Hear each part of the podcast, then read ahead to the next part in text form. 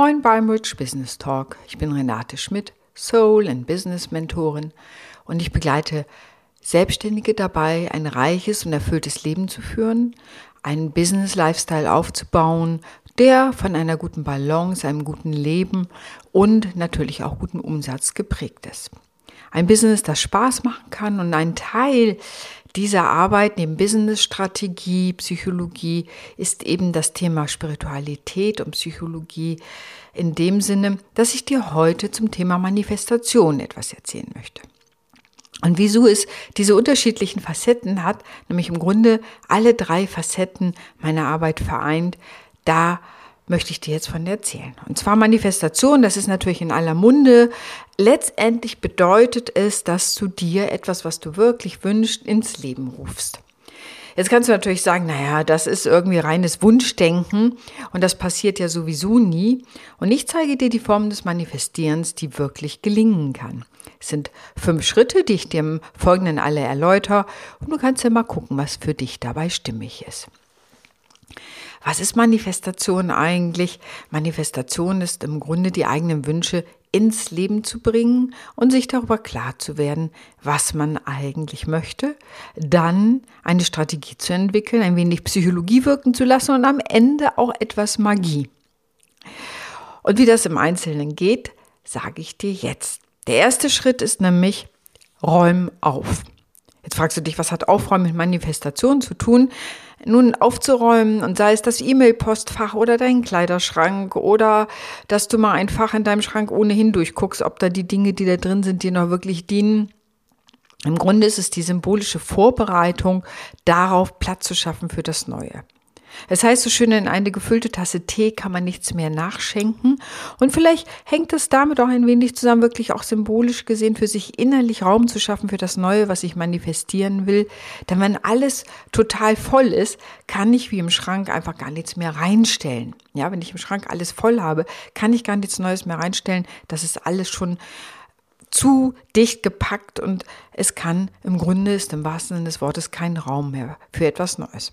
Also dieses Aufräumen, Wegwerfen, Aussortieren hat im Grunde auch auf einer anderen Ebene damit zu tun, dass wir uns mental auch frei machen, überhaupt bereit zu sein für etwas Neues. Der zweite Schritt ist, entscheide dich. Das klingt erstmal ganz locker und einfach, entscheide dich und ich will dir eins sagen, viele Menschen können und wollen sich nicht entscheiden. Und zwar weißt du warum? Weil eine Entscheidung wie ein Schwert ist. Eine Entscheidung scheidet etwas tatsächlich. Das heißt, wir haben in jeder Entscheidung auch einen Verlust. Und das ist der psychologische Grund, warum viele Menschen keine Entscheidung treffen mögen, weil sie den Verlust fürchten und nicht wissen, ob das, wofür sie sich entscheiden, wertvoll genug ist, als dass der Verlust kompensiert wird. Man sieht das manchmal darin in Geschäften, wenn da zehn Marmeladen stehen oder 50 Bücher zu verkaufen sind, dann steht da immer, der Mitarbeiter des Monats empfiehlt besonders diese Marke. Das heißt, was da probiert wird, ist, indem irgendjemand schon mal was für gut befunden hat und also gemerkt hat, ah, das ist wertvoll, Gibt es für den Kunden eine Vorsortierung, mentale Vorsortierung, dann hat er nicht mehr die Sorge, oh, wenn ich diese Marmelade, dieses Buch oder was auch immer kaufe, das ist der Verlust nicht so groß, sondern das scheint schon irgendwas Wichtiges und Wertvolles zu sein, wenn ich mich dafür entscheide. Es läuft natürlich unbewusst ab, aber das ist einer der Gründe, warum es diese, der Mitarbeiter des Monats empfiehlt oder was auch immer, Aufsteller und Plakate da gibt um dem Kunden zu helfen, diese Komplexitätsreduktion zu betreiben und im Grunde keine Angst vor der Entscheidung zu haben, beziehungsweise vor dem Verlust, die in jeder Entscheidung, ja, der, die in jeder Entscheidung drin vorkommt. Der Verlust kommt dabei hervor, dass ich immer mich auch gegen etwas entscheide. Entscheide dich. Und die Entscheidung ist auch ganz wichtig, dass du dich für etwas entscheidest, was du wirklich willst. Also nicht, weil dein Nachbar irgendwas macht oder dein Business-Kollege das und das macht. Das muss dann nicht deine Entscheidung sein. Das kann inspirierend sein, aber ist es wirklich deins? Und das ist das ganz Entscheidende beim Thema Manifestation, dass dir klar ist, was willst du denn? Und auch ehrlich zu dir zu sein. Selbst wenn dein Nachbar sagt, er will jetzt äh, eine Million Umsatz machen, ist es ja eine Frage, willst du das oder ist dein Bestreben ganz woanders hin? Vielleicht ist es auch die Million völlig in Ordnung, dann mach es. Aber wichtig ist, dass unsere Manifestation mit unseren Wünschen, mit unseren Gefühlen verbunden ist, dass wir einen inneren emotionalen Bezug dazu haben. Dass es nicht nur ist, ach ja, es wäre ganz cool, wenn ich das hätte, sondern dass du wirklich dir vorstellst, was willst du mit dieser Million anfangen, was würdest du machen, was würde sich in deinem Leben verändern und so weiter und so weiter. Bei jeder Manifestation und bei jeder Entscheidung muss etwas sein, was persönlich mit mir zu tun hat, mit meinen Werten, mit dem, was mir wichtig ist. Und das ist so unterschiedlich aus meiner Erfahrung, wie Menschen unterschiedlich sind. Also was du manifestieren möchtest, guckst dir genau an, ob es zu dir passt oder ob du dir nicht einfach nur irgendeinen Wunsch oder gerade eine Welle dessen, was gerade en vogue ist, übernommen hast und sagst, ah ja, das will ich auch. Also diesen Effekt, wenn jemand, der Nachbar, äh, ne, ein größeres Auto hat, dass man denkt, man müsse nun auch das größere Auto haben, um zu demonstrieren, dass man auch erfolgreich ist. Das wird in der Psychologie sehr beschrieben, wie so etwas funktioniert. Also meine Empfehlung, entscheide dich für etwas, was du wirklich selber willst. Das kann im Beruf sein, das kann äh, im Privatleben sein. Ich gehe ja sowieso davon aus, dass wir ein Lifestyle-Business führen, wenn du selbstständig bist und diese, diesen Podcast hörst, dass wir ein Lifestyle-Business pflegen, wo die Grenzen, sagen wir mal, verschwimmen, wo man es gar nicht mehr so voneinander trennt. Und ich habe sowieso immer dieses Wort Work-Life-Balance nie gemocht, weil ich dachte, Mann, auf der Arbeit lebe ich doch auch. Von daher gehe ich sowieso von einem Lifestyle aus. Also, wie soll dein Lifestyle aussehen? Wie siehst du dich in der Zukunft? Was möchtest du? Und wenn du das klarer hast, weißt du natürlich auch, wo du dich entscheiden kannst, wie du dein Business aufbaust, was du privat machst, wie du dich kleidest, was du dir visualisieren willst, was du dir manifestieren willst. Und da sind wir eigentlich schon beim dritten Schritt, nämlich beim Anker setzen.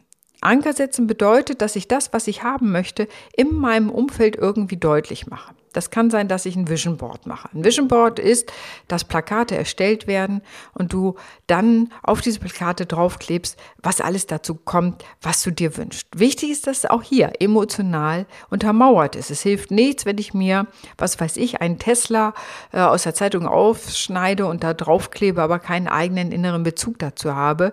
Äh, dann kannst du dir es auch schenken. Das heißt, es ist immer wichtig, Emotion und Wunsch zu verbinden, damit es überhaupt in die richtige Richtung gehen kann. Oder wenn du ein Haus am See haben willst, kauf dir einen Anhänger, sodass du jedes Mal, wenn du deinen Schlüsselbund in die Hand nimmst, dein Haus am See siehst. Oder manche machen sich Post-its an den Rechner. Andere haben sich eine bestimmte Musik dafür zusammengestellt. Oder wenn du vorhast, in ein bestimmtes Land zu reisen, fang an, dich mit der Musik und dem Essen zu beschäftigen, sodass das schon mal mehr in dein tägliches Leben kommt. Das ist ein wichtiger Punkt, diese Anker zu setzen und letztendlich hilft es auch, Mikroentscheidungen zu treffen. Jetzt sagen sich natürlich viele, ist diese Sachen für die Manifestation, ist es Magie oder ist es Psychologie? Und ich sage, es ist ein bisschen von allem. Die Psychologie ist aus der Wahrnehmungspsychologie ist in dem Moment, wo wir uns entscheiden, unseren Blick auf ein Ziel richten, sortiert unser Unbewusstes alle Informationen, die nicht in dieses Ziel einzahlen, schon so ein bisschen aus. Das ist so ein bisschen so wie auf einer Party. Du stehst da und du willst vielleicht einen neuen Online-Kurs entwickeln weißt aber noch nicht wie. Äh, das ist aber, willst du jetzt manifestieren? Ich habe Online-Kurse, die sich verkaufen und plötzlich hörst du einfach aus einer anderen Ecke, dass jemand anfängt, über Online-Kurse zu erzählen. Schon wird dein Unbewusstes dich darauf aufmerksam machen und du wirst viel eher auf die Person zugehen und sagen, sag mal, was hast du da erzählt? Was machst du da? Wen kennst du da eigentlich? Oder ich will erfolgreicher in meinem Business sein und jemand äh, erwähnt, sagt man, ich habe meinen, ne, meinen Umsatz verdoppelt allein durch das Hören dieser Podcast, was zum Beispiel mir gerade jemand auf den Anrufbeantworter gesprochen hat, dann wirst du sofort aufmerksam werden, weil es in dein Ziel, in deine Manifestation einzahlt. Das heißt, wenn wir unser Ziel klar haben, die Entscheidung getroffen haben, treffen wir unbewusst kleine Mikroentscheidungen, die uns im Hinblick auf das, was wir uns manifestieren wollen, hinführen.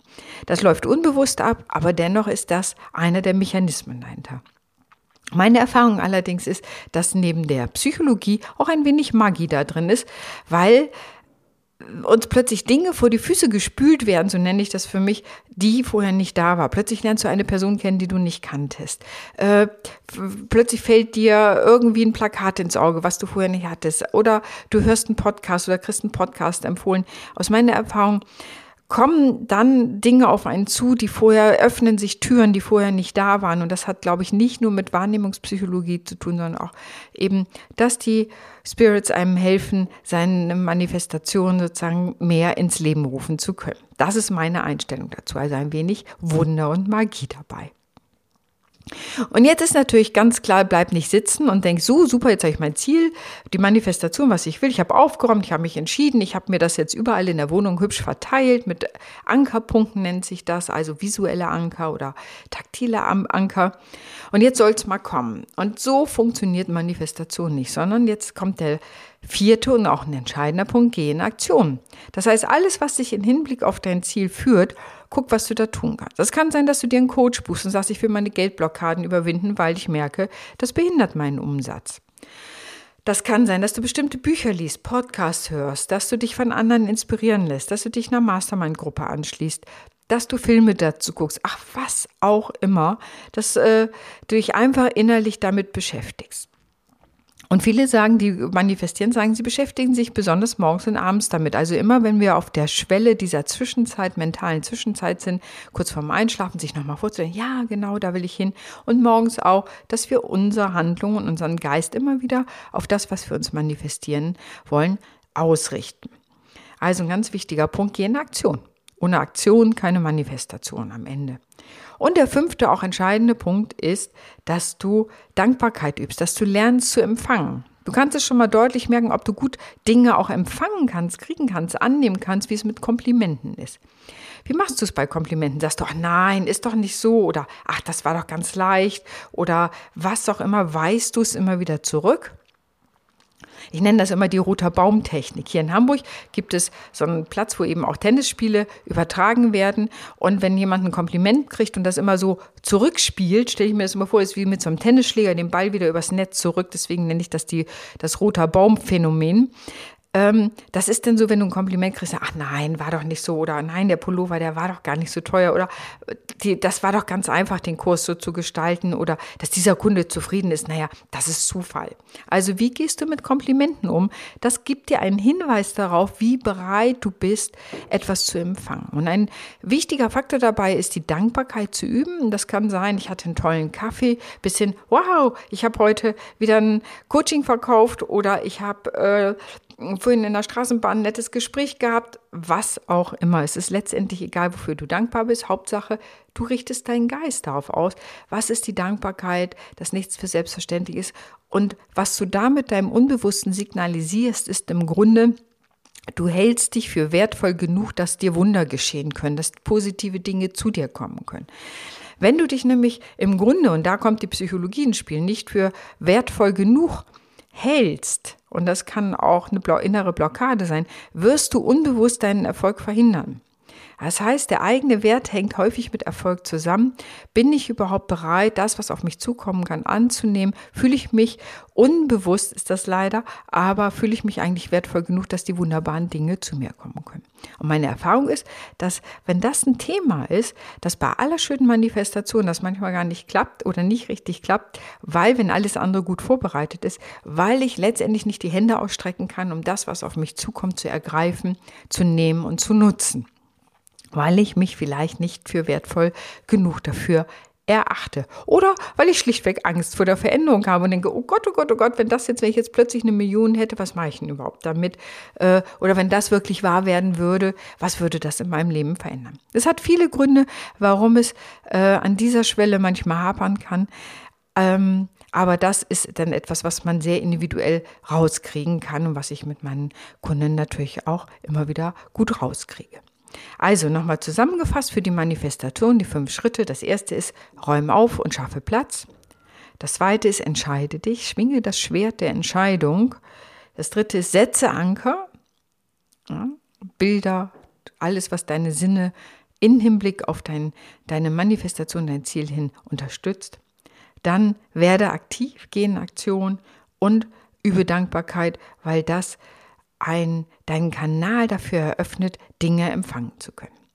Ich hoffe, ich habe dich ausreichend heute äh, inspirieren können. Ich finde, Manifestation ist eine ganz wahnsinnig tolle Sache. Ich habe es in meinem Leben häufiger auch ausprobiert und ganz schöne Ergebnisse dabei erfüllt. Manches ist noch viel größer und besser und toller geworden, als ich das selber gedacht hatte, als ich das selber hätte planen können.